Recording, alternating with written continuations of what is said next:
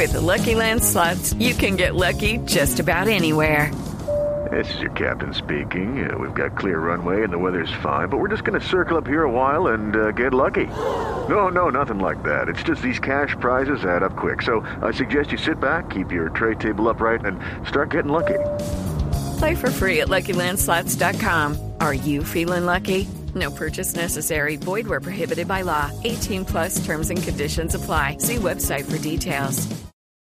Los personajes, las historias, las anécdotas, las confesiones, las noticias, todos los temas puestos sobre la mesa. Aquí comienza Mesa Blue en Blue Radio y bluradio.com, la nueva alternativa. Tengan ustedes muy buenas tardes. Bienvenidos a Mesa Blue. Saludamos a los cientos, miles de oyentes que nos acompañan en nuestras diferentes emisoras y a través de bluradio.com. Don Esteban, buenas tardes. Don Felipe Zuleta, muy buenas tardes. Buena tarde de domingo. Como siempre, cumpliendo la cita en Mesa Blue. Bueno, hoy tenemos un periodista, colega y amigo, Gustavo Reyes.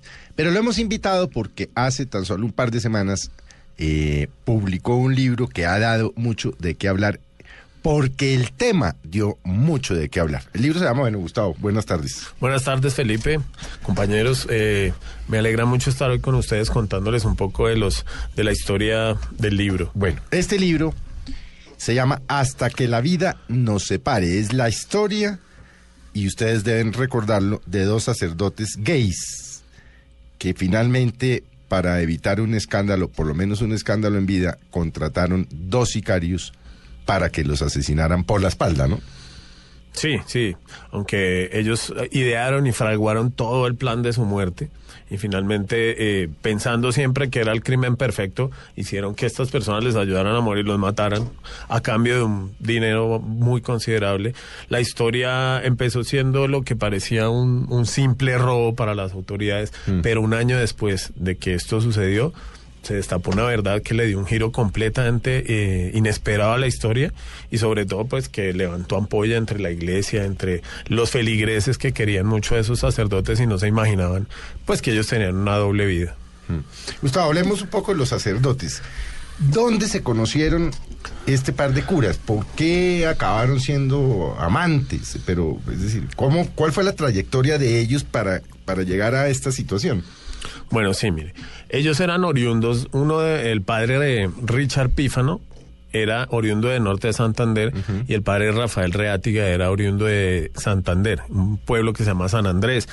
Se conocen en el seminario de Piedecuesta, cada uno llegó allá pues a hacer su carrera clerical y desde ese momento ellos se vuelven íntimos amigos. Sus familias, toda la gente que los conocía sabía muy bien de su amistad ellos buscan la manera de que la iglesia los, eh, los promueva hasta llegar a Bogotá. Y aquí cada uno recibe un, eh, un encargo para hacerse cargo de una parroquia en el sur de la ciudad. Uno en la parroquia del barrio Galicia, el, padre Rafael Reática, y el padre Epífano siempre estuvo en una parroquia en la localidad de Kennedy. Cada uno haciendo trabajo con la comunidad, unos, unos sacerdotes muy comprometidos con su gente pero siempre juntos. Todo el mundo sabe que uno reemplaza al otro en, las, en las misas, que hacen todas las gestiones, las dirigencias juntos. ¿Y en la investigación que usted hizo, la gente sospechaba de que ellos tenían una relación o simplemente que eran dos sacerdotes muy cercanos? No, no había, ellos no, no había sospechas alrededor de ellos, simplemente veían que eran dos sacerdotes que habían tenido una carrera similar, que estaban en parroquias cercanas y que toda la vida habían sido como grandes amigos que se apoyaban pero entre sus feligreses nunca hubo ningún, ningún asomo de, sospecha sobre la otra vida que tenían ellos. Eran eh, dos líderes sociales, eh, pero cada uno tenía pues una vida personal diferente y muy alejada de lo que hacían en sus parroquias. Por supuesto, fue una noticia inesperada, se generó un ruido tremendo cuando los dos padres aparecieron muertos. Lo primero que se pensó es que se trataba de un asesinato por robarlos. Era lo, sí, lo que la primera hipótesis. Fue el titular en todos los noticieros y todos los diarios al día siguiente, inmediatamente se conoció el crimen. La iglesia, pues, además, eh, pues empezó a hablar de una persecución contra los sacerdotes, ¿no? pero nunca mm, hubo indicios de que eso tuviera que ver, primero con que ellos tuvieran una relación y segundo con una especie de suicidio asistido, ¿no? Sí. Ahora, vamos, hablemos, porque usted hace una muy buena investigación sobre la vida paralela de estos dos curas. ¿Cómo era la vida paralela? ¿Era vida de trago, de, de bares, Bueno. de bares gays en Bogotá? Sí, todo esto empieza porque los cuando la- la- nombran a una fiscal que es muy experimentada para que investigue el caso porque hay muchos elementos que daban a entender que eso no había sido un robo. Empezando porque era muy raro que los asesinos se hubieran llevado las billeteras, los celulares de los padres, pero no se hubieran llevado el carro. Cuando tuvieron todo el tiempo y las posibilidades de hacerlo porque los asesinaron en un sitio recóndito en donde habían tenido toda la posibilidad de, de robarse el carro. Entonces ellos empiezan una investigación sobre la vida de los padres en las que van, en la que van encontrando unos elementos pues que los llevan a pensar que más allá de un robo esto tenía que tener otras causas. Y en esas investigaciones obviamente ellos empiezan por los feligreses, por las familias, pero llegan a la iglesia y empiezan a hablar con los sacerdotes que compartían diócesis con ellos, con Monseñor Daniel Caro, que finalmente nunca dijo nada, porque la iglesia tiene cierta política de guardar silencio, pero finalmente hay un cura que rompe ese silencio. Y les cuenta que desde hace un tiempo ellos se habían dado cuenta de que los dos sacerdotes eran homosexuales, pero no solo eso, sino que uno de ellos había tenido un serio problema por acosar sexualmente a una persona. Un feligrés. A un feligrés. Y eso había generado un escándalo enorme en un barrio que se- era el barrio Galicia, donde él tuvo su primera parroquia asignada. Eso hizo que a él lo trasladaran. El padre de Galicia, luego los investigadores se van pan del padre de Galicia, pero el padre no quiere hablar del tema, porque dice que a él casi le cuesta la vida les muestra las huellas que dejó un atentado que le hicieron unos disparos a la casa cural, a la habitación donde él dormía. Pero les dice que hay una persona que sí les puede contar qué fue lo que pasó. Ellos se van, la buscan. Es la esposa del señor que había sido acosado por el padre y ella Cuenta todo. empieza a contar todo lo que tenía que ver con la vida secreta del padre Rafael Reátiga. Específicamente él. El padre Richard Pífano nunca fue reconocido en los bares gay donde, donde los investigadores fueron a buscar. Reátiga sí. Reátiga sí. Entonces ellos se van a- sitio por sitio con esta persona porque el- el- la persona que fue acosada, el, el hombre que fue acosado sexualmente y la mujer de él se volvieron amigos del padre e iban a rumbear con él a los bares. Entonces ella va y les muestra los sitios. Ellos empiezan a, a infiltrarse, porque no es de una vez que llegan y, y muestran identificación. No, ellos se, se infiltran en los sitios hasta que logran ganar la confianza de los, de los que atienden, de los administradores. Y les dicen que ellos están buscando unos amigos que se les desaparecieron y efectivamente lo reconocen en las fotografías, les cuentan que él tiene un nombre, se identifica con otro nombre y más o menos qué es lo que hace, qué es lo que toma, que le encantan las rancheras, que, que imitaba perfectamente a Lenita Vargas. Bueno, ¿Se disfrazaba? no, No no, pero hacía los ademanes, hacía la voz, ¿no? Entonces ya ellos empiezan a, a ver que, que esto tiene otro tinte, que tiene otras aristas y empiezan a buscar también en, en lo que pasó los días antes de la muerte, en los movimientos bancarios, en eh, los testimonios de sus personas de confianza, las personas que trabajan con él, eh, y empiezan a darse cuenta que el padre Reátiga, los dos padres, el Reátiga y Pífano, habían empezado a pedirle a sus feligreses que, que oraran por ellos.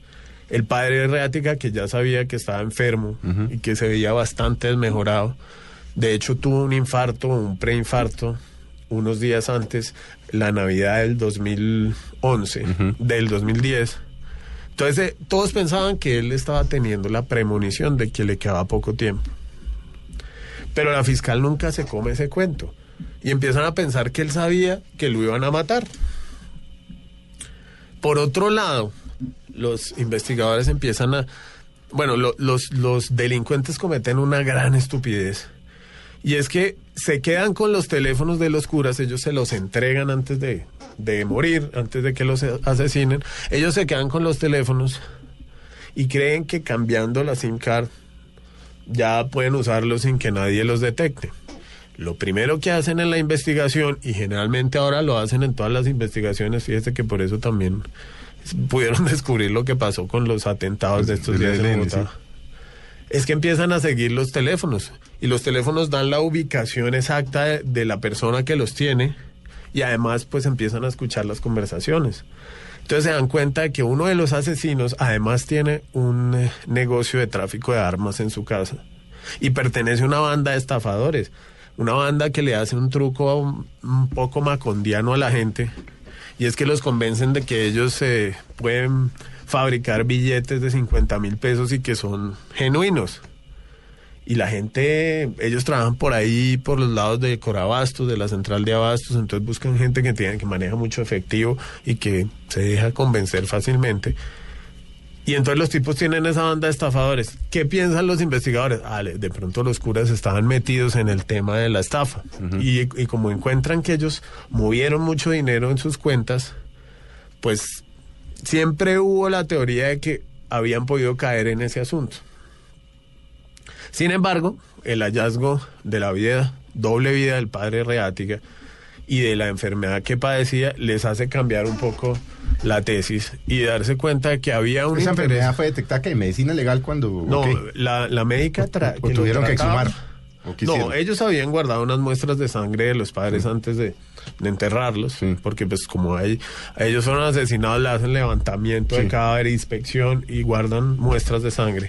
La médica que los trataba a ellos le corrobora a la fiscalía. aparece la médica. Sí, aparece la médica y les dice, mire, yo en una consulta lo vi tan mal al padre Reátiga que decidí auscultarlo y encontré rastros de sífilis. Le mandé a hacer un examen.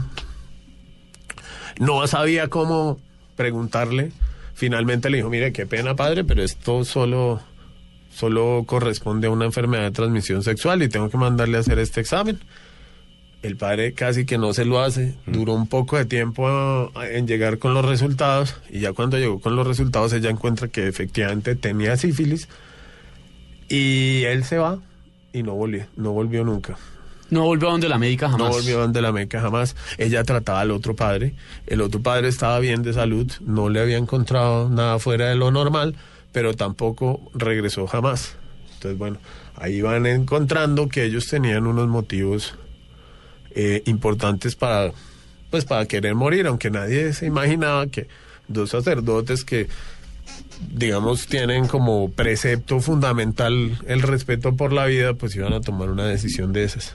Sí, digamos que eran reconocidos porque eran muy buenos, la gente los quería, hacían muy buenas obras, pero la situación, pues en medio de todo, y, y juzgarlos, pero es muy dolorosa. ¿Usted tuvo oportunidad en la investigación, Gustavo, de hablar con las familias de ellos? Sí, pero las familias tienen absolutamente, es- es- se han negado siempre a esta versión. Aunque las pruebas fueron finalmente imposibles de refutar y los señores fueron condenados y las pruebas fueron aceptadas por el juez de manera previa y posterior, las familias nunca han querido pronunciarse al respecto, no creen en el tema. Y era muy difícil que ellos supieran realmente lo que ocurría. Primero porque ellos, sus familias vivían No viven aquí, además. pueblos. claro. Exacto. Los veía, son familias campesinas humildes para las que el cura es el demostrar, es el gran tesoro de su familia. Entonces ellos jamás, jamás creyeron en esta versión y los detalles de las vidas secretas de los padres no los conocían, pero ni de cerca. Ellos sí sabían que eran muy amigos. De hecho, ellos en, lo- en diciembre iban a visitar a las familias juntos, pero de ahí para allá eran absolutamente ignorantes de lo que estaba pasando. Para ellos fue una tremenda sorpresa, pues escuchar esas revelaciones, tanto que eh, la fiscal y los investigadores los reunieron un día antes de hacer la imputación de cargos y pues esta gente no salía de su asombro. Era imposible para ellos creer eso. Y lo expresaron después en los medios. Ellos tuvieron varias entrevistas en las que decían que era una mentira, un montaje. Pero era imposible. Era, era muy difícil creer en la versión de ellos porque todas las pruebas confirmaban el hallazgo. Además de la última confesión del caso, que fue el gallero. El gallero fue otro de los de los asesinos. No, él no fue asesino, él fue un, tipo que ayudó y hizo los contactos, pero siempre desde que supo ¿Cuál era la verdadera razón para que los padres lo contactaran? Se negó a disparar. Él decidió que no iba a involucrarse en la muerte. Recibió un dinero, ayudó vigilando los alrededores, pero él no, no quiso. ¿Y él está muerto? No, Eh, él preso. estaba preso. ¿El gallero? Él estaba preso como por homicidio agravado en concurso heterogéneo, como cómplice. Sí. Usted, usted habló con eh, usted habló con el, eh, el que disparó, ¿cierto? Eh, sí pude hablar un poco con el que disparó. ¿Y qué, qué, qué, qué, qué versión hecha? ¿Qué cuento echaba este señor? este No, mire, el, el señor tiene una versión bastante... eh, Él, él dice que él ayudó a morir a una persona que era enferma terminal y que quería morir. Los, ellos sí les comentaron, y eso es una parte del, del primer y segundo capítulo, pues cuál era su situación, que ellos estaban enfermos, que estaban muy temerosos de que sus familias se enteraran de esto.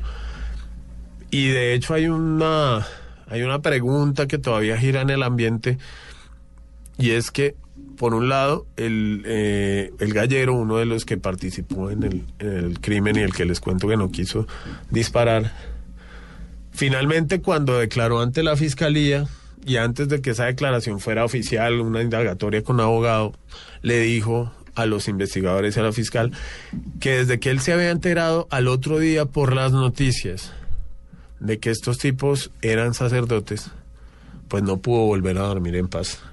Porque en este país hay una creencia y es que el que mata a un cura le caen mil maldiciones. Y bueno, esto era por partida doble. Sin embargo, después, y todo parece indicar que fue por alguna recomendación de la defensa, que finalmente decidió jugarse una carta un poco absurda que fue pedir que cambiaran el delito de homicidio agravado por, por eh, ayuda al suicidio. Pues para ellos era más fácil que ellos dijeran que sí sabían que eran sacerdotes. Pero de hecho, la investigación comprobó que ellos jamás fueron vestidos de curas ni, ni se identificaron como tal. O sea, los tipos asesinaron a dos personas y luego se enteran que son Que son sacerdotes y sacerdotes. quedan en shock. Exacto.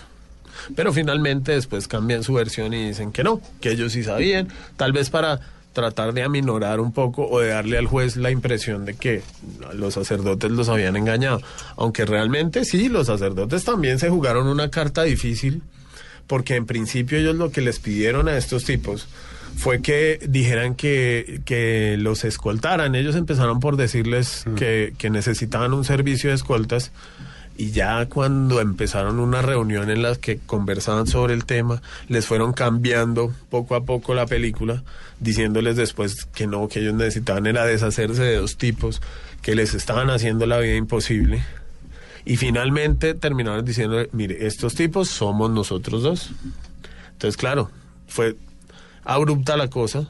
Uno de los tipos, el que era menos escrupuloso, decidió eh, meterse en el cuento y, y participar en el asesinato, pero el otro tomó distancia, sin embargo recibió dinero y, digamos, fue el organizador de la cosa. ¿Cuánto duró ese proceso? Como desde que contactaron a los tipos supuestamente buscando escoltas, después les, cuen- cambian el rollo, mire. hasta el momento del crimen. Eso fueron dos días. Ah, fue Dos de una. días, Sí. Alrededor de esta historia también gira un poco esa, esa, como esa suerte, ese, esa, un poco, ese cruce de caminos del destino de la gente, porque los, lo- estos tipos, los ases- el, el gallero y el gavilán, que fueron dos de los asesinos, eh, conocieron a los padres de manera casual y un día antes de, de la muerte, por una coincidencia extraña, el padre Rafael se encuentra con este tipo que vendía unos bonsai, ve que él está armado y dice, uy, este es el que me puede ayudar, porque ellos habían intentado suicidarse, pero no fueron capaces. Y ahí empieza todo, 25 de enero y 26 de enero de, de 2011. Él los, el padre lo conoce al gallero en la mañana del 25 de enero, le hace la propuesta, se reúnen por la tarde los dos sacerdotes y el gallero que ha contactado a su amigo y vecino, el gavilán, y cuadran todo en un día. Los padres sacan un dinero de sus cuentas con el pretexto de que uno de ellos... ¿Cuánto iba- se pagó? 15 millones de pesos. A los dos. A los dos. No, y realmente fueron tres. Sino que el gavilán, al, al ver que el- su compañero, el gallero, dice que no va a disparar y que él no se va a meter en la muerte, contacta a un tipo, un matón, X, le paga un dinero, el tipo dispara y se pierde. Y, de, y digamos, esa es la arista de la investigación que aún no está clara. No se sabe quién es ese tipo. No se sabe quién es ese tipo, porque él no estuvo, no participó en las reuniones, no estuvo en los acuerdos, simplemente recibió el dinero, llegó a la cita, disparó y se perdió. Pero esto todo es fortuito, es una cosa curiosa porque, por un lado, el padre de Rafael ya se había salvado de, de la muerte cuando fueron a atentar contra él en Galicia, pero ya no estaba en la parroquia y le dispararon a su colega que había llegado a reemplazarlo. También había sido víctima de un paseo millonario que le hicieron en alguna de esas noches que salió ebrio. Exacto. Y el gavilán, el, el- el que disparó, también se había salvado de la cárcel en un episodio bastante extraño que fue la muerte de una de, de la hija mayor de él. Eh, eso fue un año antes, más o menos, de que ocurrieran los asesinatos de los sacerdotes. Él le la hija muere en un hecho extraño. Dicen que, él dice que fue un suicidio, que se mató con una de las armas que él tenía guardada en su casa. Pero la policía dice que él disparó mientras intentaba ahuyentar al novio de la hija que estaba con ella. Y terminó matando a la hija. Es la Eh, hipótesis. es la- era la primera hipótesis. Sin embargo, y por algo extraño que no sabemos qué pasó ahí, el proceso fue cerrado, se dijo que era un suicidio, pero las pruebas demostraban lo contrario. Al, al, señor Gavilán le habían hecho pruebas de balística, eh, se- tenía pólvora en las manos, en la chaqueta, y a la hija le había entrado el disparo por un lado que era imposible que ella misma se lo hubiera propinado. Entonces el tipo se salvó en ese momento de la cárcel, se salvó de haber sido detenido, de haber sido reseñado, pero parece que pues el Finalmente destino le tocó. le, le tenía preparada, eh, preparado ese final. ¿Cómo fue el, el, el- el crimen específicamente hablando? ¿Cómo ocurrió? ¿Cómo fue el, el escenario? Buenísimo la pregunta porque es el primer capítulo del libro. Claro, es que por ahí hemos- hemos haber empezado. sí, sí, claro. Pues mire, los, los padres habían, se habían reunido previamente y habían definido exactamente cómo querían morir, habían definido un lugar, habían, ellos tenían, un- pensaron que había un padre en Suacha que se llamaba Herminio, que también había muerto poco tiempo antes por un disparo que le dieron unos bandidos y entonces él terminó siendo pues un, un gran héroe entre su comunidad, él defendía los derechos humanos, entonces ellos pensaron siempre, y eso lo, lo relataron varias personas con, los, con las que hablaron los investigadores, que quería morir de un tiro en la cabeza como el padre Eugenio, Herminio, Herminio. como el padre Herminio, y así lo decidieron entonces ellos planearon ir a un lugar apartado por allá en la carretera que sale de Bogotá por la calle 80 y que allá los dos tipos que los iban a matar les dispararan en la cabeza. Eh, y punto, ese, y, y bueno, Pero- que ellos les entregaban sus- su dinero, sus celulares, y, y todo parecía eh, haber sido un robo por quitarles el dinero, por quitarles las cosas. Así se lo vendieron a estos tipos porque ellos les dijeron exactamente lo que tenían que hacer. Sin embargo, eh, el gavilán y el gallero les pareció muy extraño todo lo que estaba ocurriendo, que había dos tipos que, que les estuvieran proponiendo una cosa tan descabellada como que los mataran a ellos mismos. Gavilán, que era el que tenía negocios turbios, pensó siempre que eso era una trampa, que le estaba atendiendo la policía o algún enemigo para matarlo. Entonces, el, día anterior a la muerte, el 25 de enero, ellos se, se sientan en una cafetería de en el sur de Bogotá, planean el crimen, reciben las instrucciones de los padres, mire, queremos que esto sea así, vamos a tal lado, y nos va a matar de esta manera, pero deciden cambiar los planes a última hora y llevarlos a un lugar que ellos ya habían determinado por donde mm, eh, podían eh, huir para evitar que si esto era una trampa pues los fueran a, a capturar Y, lo- y lo- los sacerdotes no pusieron problema, dijo, perfecto. No, pues ya ellos no podían hacer nada porque ya tenían, pues ya- ellos ya habían pagado, ya tenían las armas en la cabeza. Estaba ya todo estaban- cuadrado. Exacto. Entonces cuando iban para el sitio que los sacerdotes habían definido, les hicieron cambiar de, de plan abruptamente y los llevaron a un sitio pues que ellos ya habían definido por su lado y ahí los asesinaron. Los padres se habían intentado suicidar y eso también fue determinado por la investigación y eso ellos mismos se lo contaron a los criminales después. Cuando el gallero finalmente habla y empieza a corroborar todo lo que ellos habían encontrado y a unir ese rompecabezas que estaba ahí armado, pero era difícil cerrarlo, ellos en- entienden que pues que los padres ya tenían todo planeado y que sí, efectivamente ellos habían intentado saltar a un abismo en el cañón del Chicamocha, en la carretera que viene de Bucaramanga a Bogotá, pero no fueron capaces. No, les dio miedo, no fueron capaces. Bueno, Gustavo, vamos a hacer un breve corte y vamos a hablar de eso. Esto está tremendo, y además varios detalles que falta por conocer de una historia dura, una historia terrible, de doble vida, pero también dolorosa, que terminó precisamente en este crimen. Falta saber, eh, por ejemplo, en el cómo fue el momento en que disparan, eh, les disparan al tiempo, cómo es esta situación y mucho más. Y don Felipe, sí, en unos segunditos.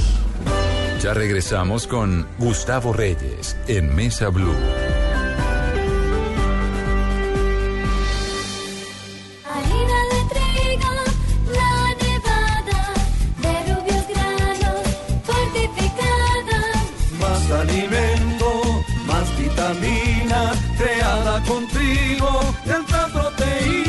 Alimento fortificado con vitaminas B1, B2, hierro, niacina y ácido fólico. Desde hace 40 años entregamos para Colombia la harina con los mejores estándares de calidad y rendimiento inigualables. Harina de trigo, la.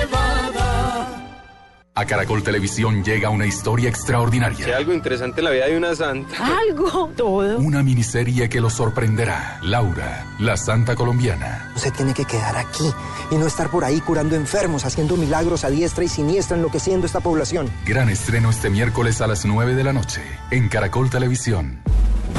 Continuamos con Gustavo Reyes en Mesa Blue.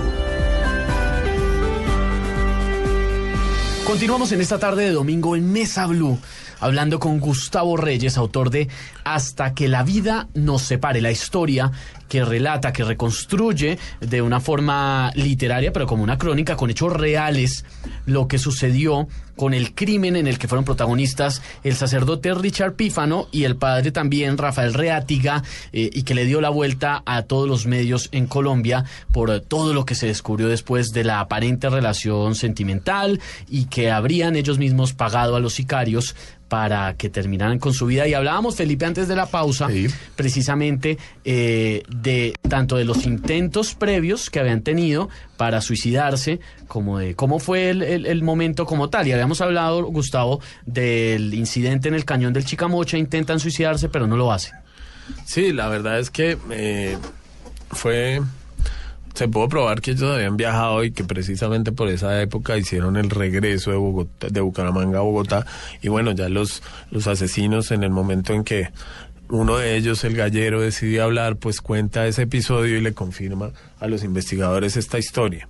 Mm, ellos entonces finalmente decidieron fue buscar a alguien que les pudiera ayudar a morir, que, que no fuera por mano propia, pero que de todas maneras pues pudieran eh, concretar ese plan que tenían desde el principio, que no sabemos pues si fue un pacto de amor o un pacto para pues para evitar un escándalo que ya se les venía encima por cuenta de lo que la iglesia ya ya venía eh, confirmando acerca de la doble vida que tenía. Entre otras porque, porque el padre Pífano no estaba enfermo.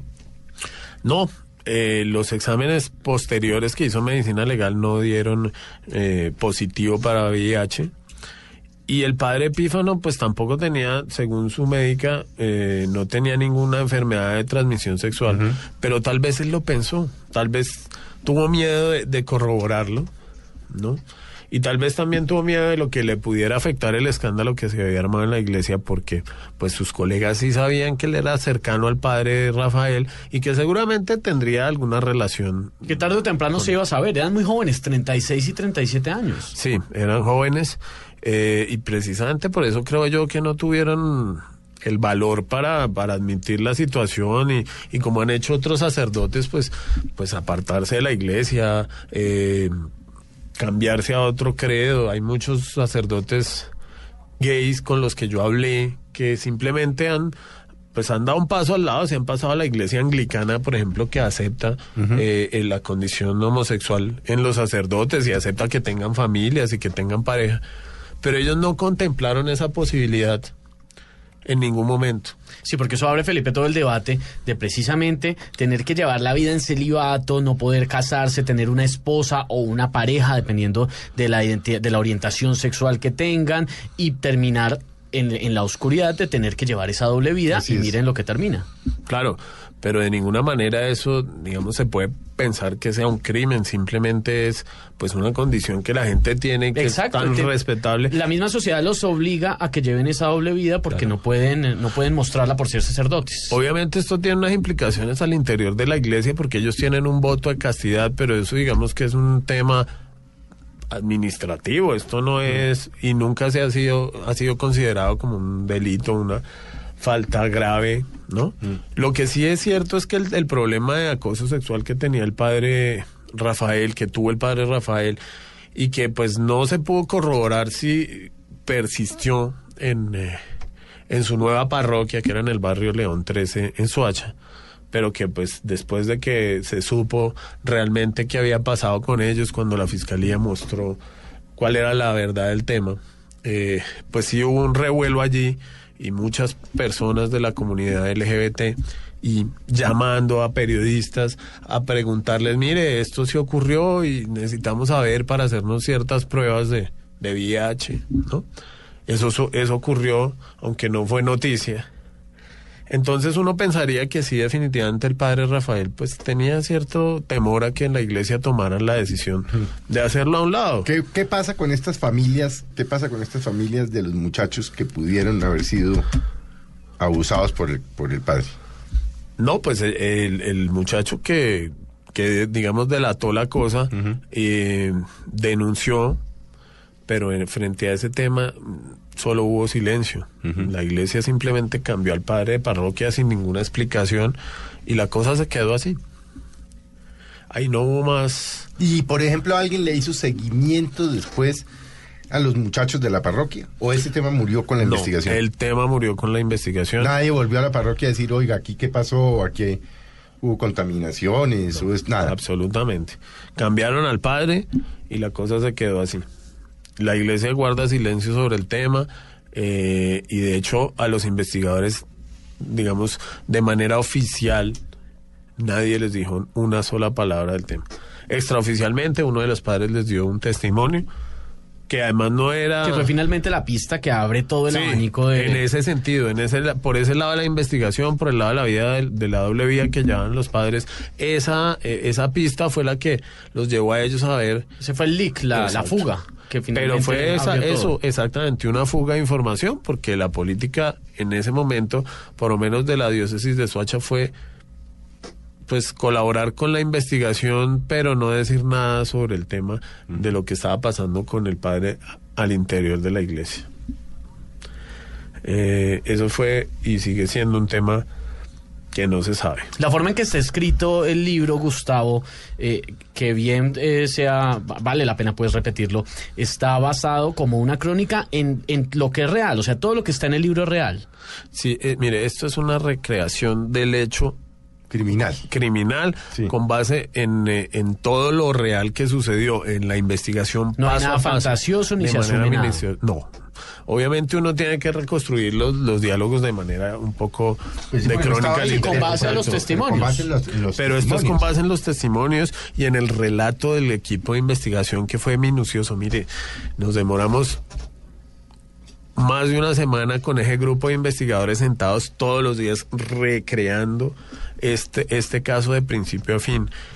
Eh, tuvimos finalmente, después de mucho trámite, acceso a todos los, a todos los expedientes, acceso a los fallos, acceso a, a todo el proceso de estos dos eh, personajes que hoy están en la cárcel por cuenta del crimen. Entonces es, un, un relato, un recuento detallado de todo esto.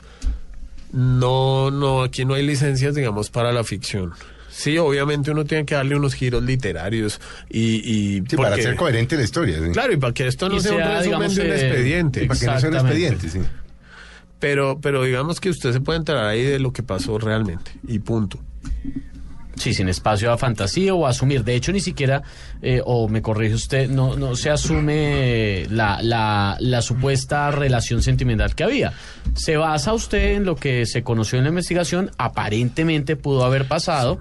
Eh, no se sabe si en el momento de, de- del crimen o antes, pero nada se asume, todo lo del libro es real e incluso como con un formato casi cinematográfico.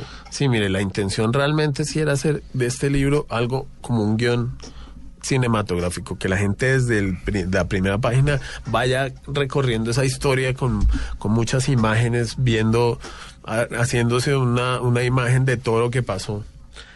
Pero sí, y contestándole lo que me preguntaba antes, mm, durante esa investigación nadie pudo decir a ciencia cierta que había una relación de pareja entre estos dos sacerdotes. Se especuló muchísimo O después sea, de que eso se no se pudo probar. no, no. Sí, se pudo establecer que los dos padres eran homosexuales y que cada uno tuvo una vida, una doble vida, pero nunca nadie dijo, mire, ellos eran novios, ellos tenían una relación de pareja, vivían juntos. No, eso nunca se pudo establecer y pues a mí me parece que el enfoque fue respetuoso de ese punto, porque pues ellos podían haber sido pareja o no serlo, podían simplemente ser unos amigos muy muy cercanos, pero eso pues no se pudo detallar. Y lo que se hable sobre el tema ya sería ficción, porque no realmente nadie pudo decirnos a ciencia cierta que ellos tenían una relación. Ellos tenían personas muy cercanas en las parroquias. eh, Eran unos buenos hecho- sacerdotes, eran ejemplares. Sí, y muy queridos por la comunidad. De hecho, el padre Rafael eh, luchó fuertemente para apoyar a las familias que fueron víctimas de los falsos positivos de Suacha. Y lo querían mucho por ese asunto. El otro padre, el padre Ra- eh, Richard Pífano, también era un tipo muy carismático, un poco menos extrovertido y digamos menos locuaz que el padre Rafael, pero muy querido por su comunidad y digamos que tenían unas carreras clericales bastante eh, im- impactantes, ¿no? Bastante eh, halagadas por, su, por sus parroquianos. Que le, la pregunta que le va a hacer Gustavo es un poco subjetiva, es más su opinión que lo que arrojó la investigación. De- de- después de haber visitado los sitios que ellos frecuentaban, después de ver la doble vida que llevaban, ver cómo, por decirlo de alguna forma, en el día eran unos sacerdotes ejemplares, en la noche eh, buscaban eh, otro tipo de mundo, otro tipo de ambiente. ¿Usted por qué cree que unos hombres ejemplares en lo que hacían eh, terminaron también llevando esa doble vida? Es, ¿por, qué, ¿Por qué tenían que hacerlo? Y dep- ah, por supuesto está el tema de la orientación sexual, pero es como, us- ¿usted cómo lo analiza?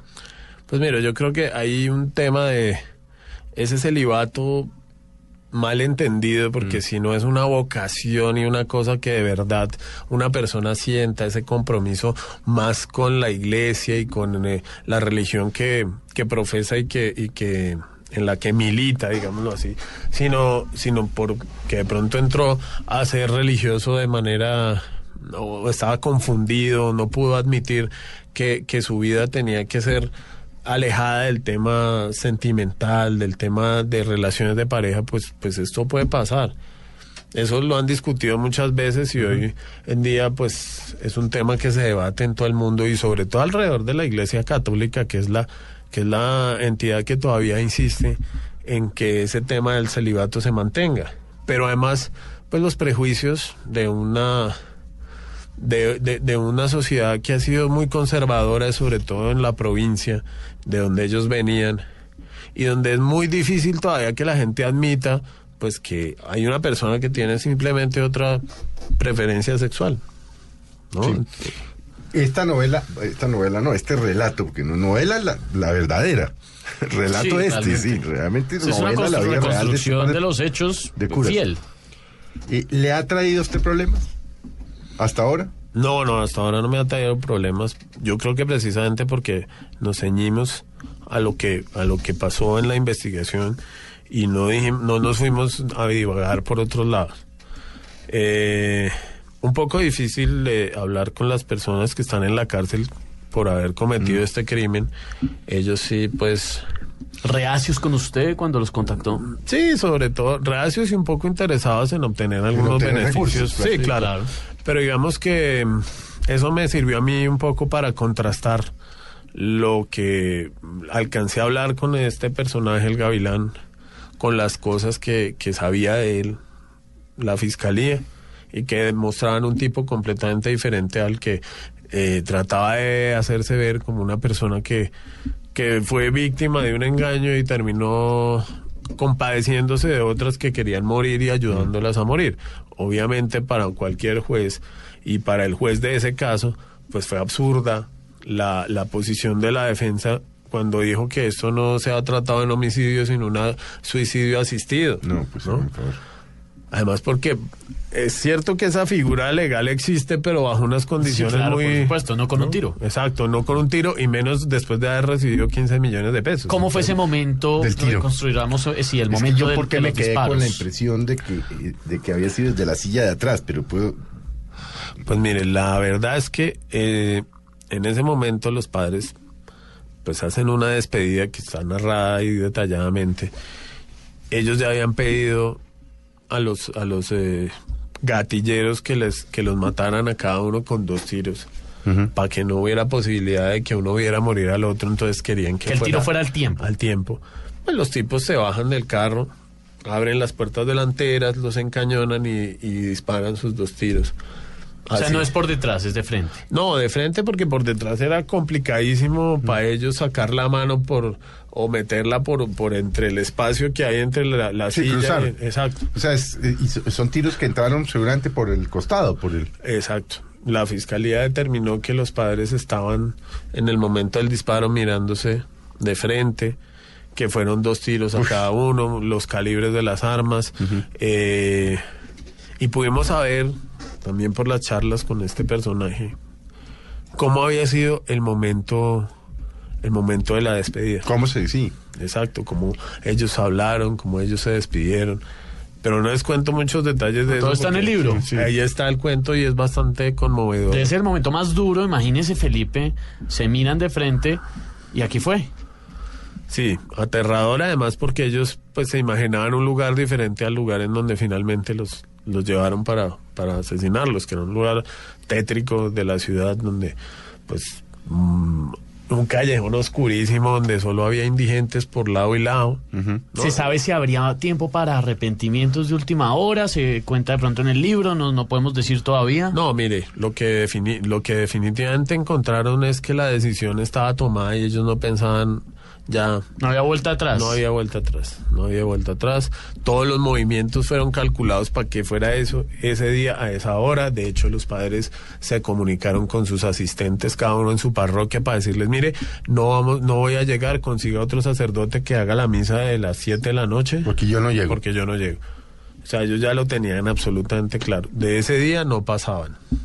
Además, habían dejado, o me corrige Gustavo, todo listo, ¿no? Todas sus deudas, obligaciones, todo al día eh, antes de- del momento del crimen. Sí, y esa fue una de las pistas también claves que siguió la fiscalía y es que ellos empezaron a mover eh, el dinero que tenían en sus cuentas, a saldar algunas eh, deudas.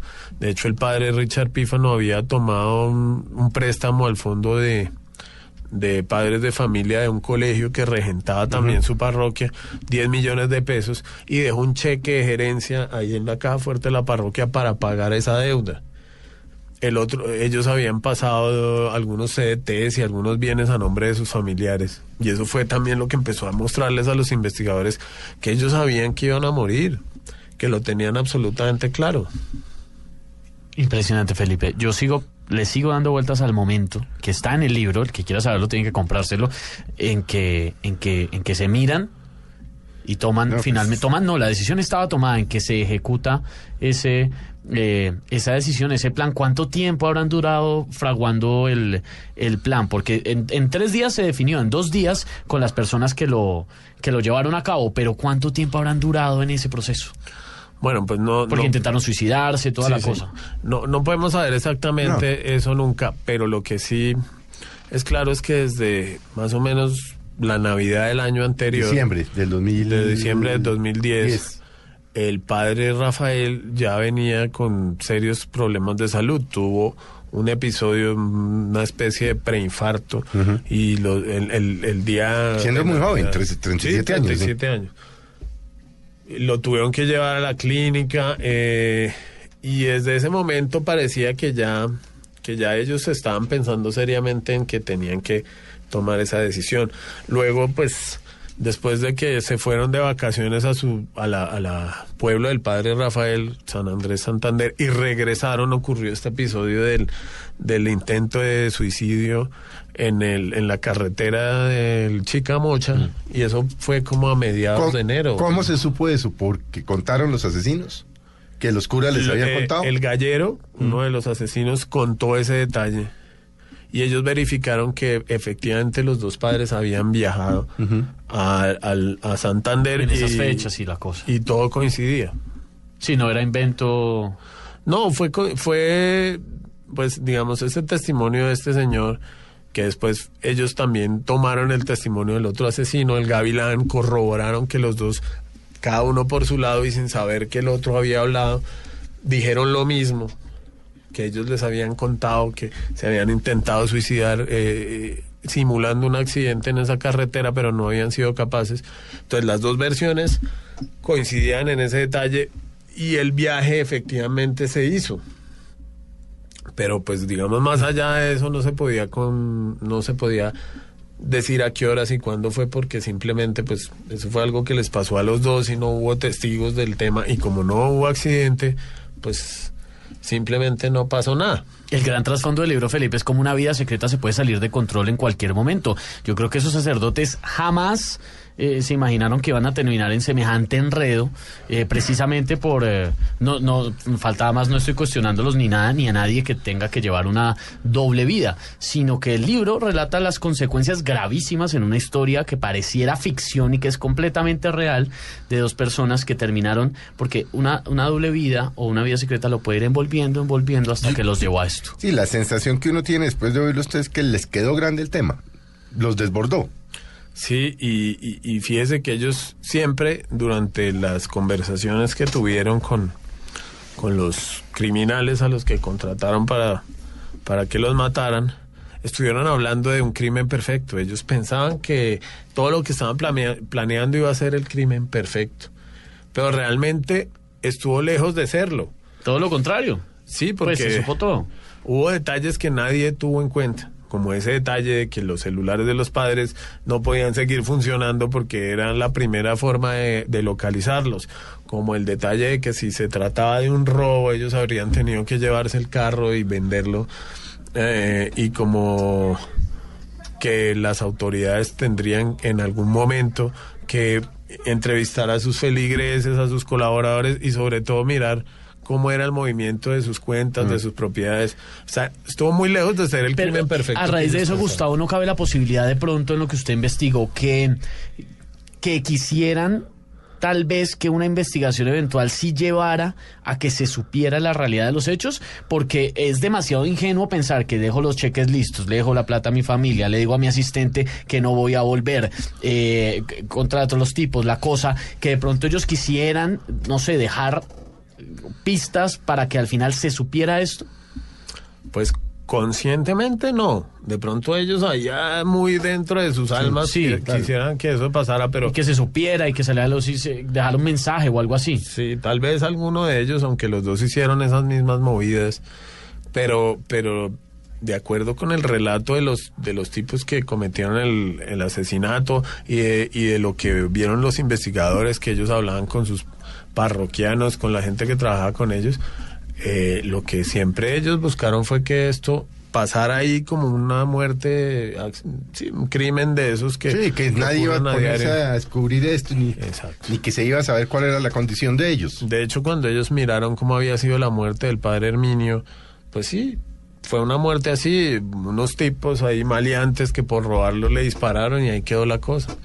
Entonces creo que por lo menos racionalmente ellos nunca pensaron en dejar una señal para que alguien descubriera lo que realmente había pasado. Además porque pues el dolor y el golpe tan terrible que, que fue para sus familias enterarse de todo eso, pues creo que nadie lo hubiera, lo hubiera querido. Y es un dolor tremendo para las familias, para, eh, no sé, un dolor para la iglesia, para, socialmente, para los creyentes, ¿no? Y yo lo veo, yo soy católico, tengo que decirlo, yo lo veo no un dolor eh, tanto por eh, porque sean gays, sino todo lo contrario, por haber llevado, y vuelvo a insistir, dos hombres ejemplares, porque a mí me parece que este relato está muy lejano de ser eh, contra la iglesia, sino todo lo contrario, dos sacerdotes ejemplares, buenos hombres, la gente los quería y terminaron forzados precisamente por, por un tema que no podían exponer y que no, no podían tampoco manejar La- la- doble vía. Es la tragedia de una doble vida mal llevada en un país mojigato. Exactamente, señor. Sí, exacto. Posiblemente estos curas en, en, en otro sitio hubieran hecho lo que usted dice, se hubieran ido para la iglesia anglicana o para otro lado.